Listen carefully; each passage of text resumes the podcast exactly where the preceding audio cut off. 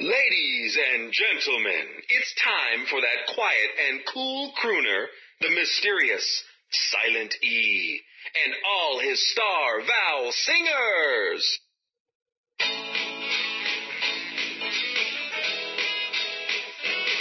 The word cake has two vowels, A and E. We use a long sound of A, and E is silent E. Silent E makes A sound like its name. A in make, sail, wait, date, and name. Use a long sound of A. The word kite has two vowels, I and E. We use a long sound of I, and E is silent E. Silent E makes I sound like its name.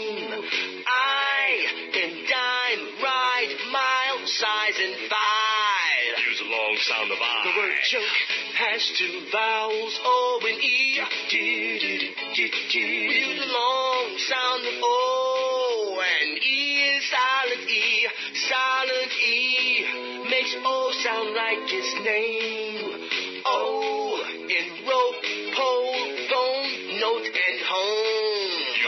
sound of oh. O. The word tube has two vowels, U and E. Use a long sound of U, and E is silent E. Silent E makes U sound like its name. U in rule, June, mule, tune, and Q.